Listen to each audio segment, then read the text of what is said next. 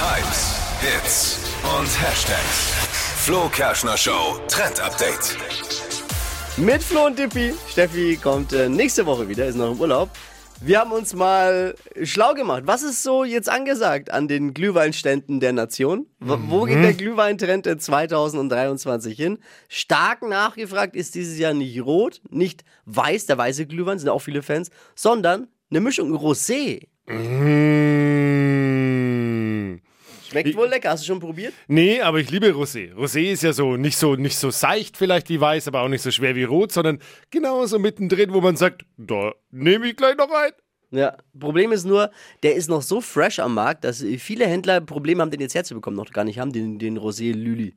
Ja, war bis letztes Jahr noch nicht zugelassen. Ist gar nicht so einfach, einen äh, Glühwein aus weinrechtlichen Gründen zuzulassen. Er darf noch nicht verkauft werden. Das heißt, auf dem Weihnachtsmarkt eures Vertrauens äh, einfach umschauen, welcher Händler Rosé-Glühwein anbietet. Da ist man dann genau richtig. Ist der, der Instand quasi. Lasst euch schmecken. Ne? Ein Glühwein, zwei Glühwein, drei Glühwein, vier Lü, fünf Lü.